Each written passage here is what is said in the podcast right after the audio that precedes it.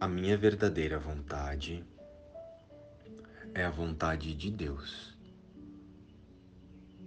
Eu sou um com Ele. Inspiração sobre descobrir a tua verdadeira função.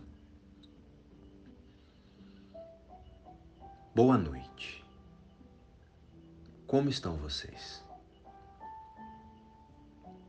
Irmãos, o que pensamos ser a vida no mundo através do corpo são apenas pensamentos que transformamos em imagens, sons e movimentos.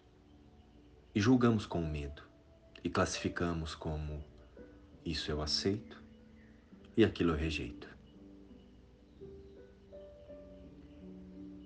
E desta forma passamos toda uma experiência humana em um looping de ilusões, de conquistas e derrotas, de euforia e lágrimas.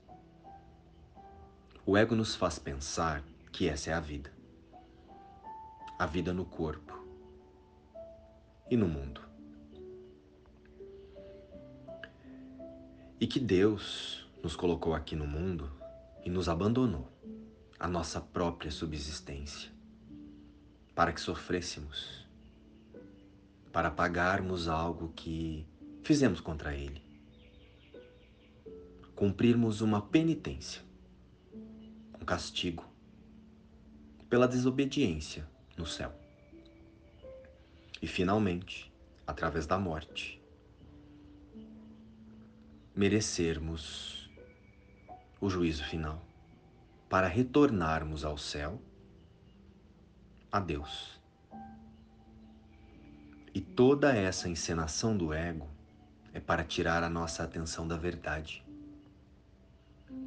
de que nós é quem estamos criando essa ilusão de separação e dando realidade à vida através de corpos. Em nossa essência verdadeira, somos santos somos espírito. Irmãos, não houve abandono de forma alguma. Não houve separação. Pois, como Deus, o próprio amor poderia abandonar a si mesmo? A dor é ilusão, a alegria é realidade. A dor é apenas sono, a alegria é despertar. A dor é engano. Só a alegria é verdade. São ilusões de uma ideia de separação que nunca ocorreu.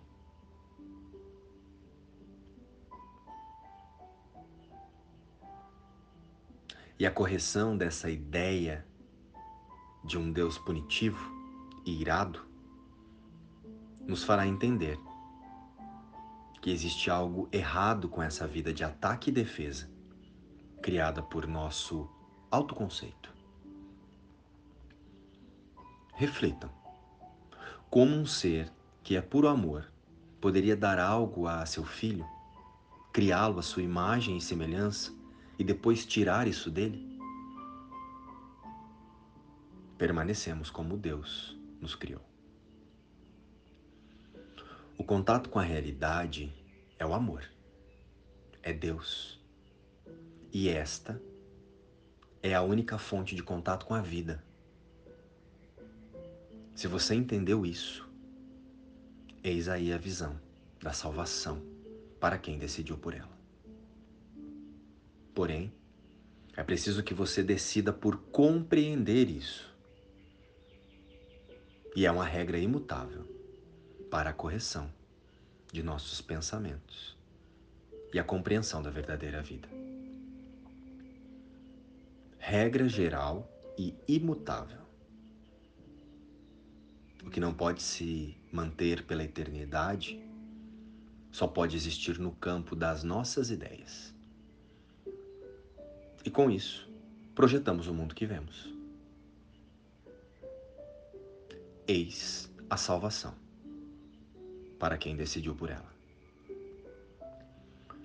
Toda decisão que tomamos provém do que pensamos, provém do que pensamos ser e representa o valor que damos a nós mesmos. Acreditamos que o pequeno pode nos conter. E por nós termos medo e nos limitarmos nos sentimos insatisfeitos. Pois a nossa função, a dada por Deus, não é pequena.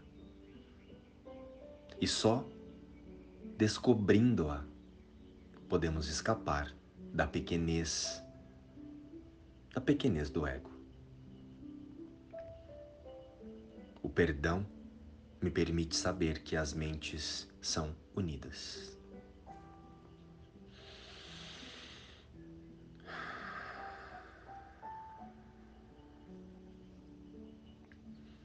O perdão é o meio designado para o fim da percepção. Eu perdoo os meus pensamentos de separação de Deus e do todo.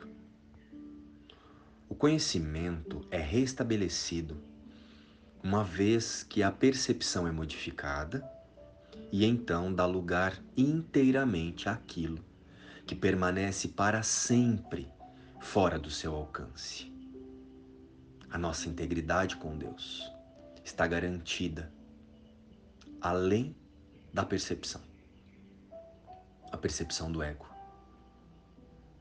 Pois cenas e sons podem, no máximo, servir para trazer a memória que está além de todas elas. O perdão varre as distorções e abre o altar escondido para a verdade de quem somos, para o Cristo.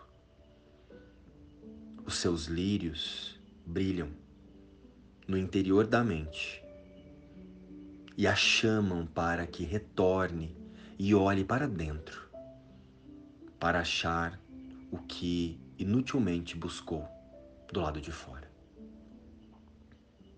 Pois aqui, na mente, e só aqui, a paz é restaurada pois essa é a morada do próprio Deus. Em quietude, nós convidamos o Cristo para ser a nossa visão. Em quietude, que o perdão apague os meus sonhos de separação e pecado. E então, Pai, que eu olhe para dentro e descubra que a tua promessa da minha impecabilidade foi mantida, que o teu verbo permanece imutável no interior da minha mente e o teu amor ainda habita no meu coração. Luz e paz. Inspiração. O livro Um Curso em Milagres.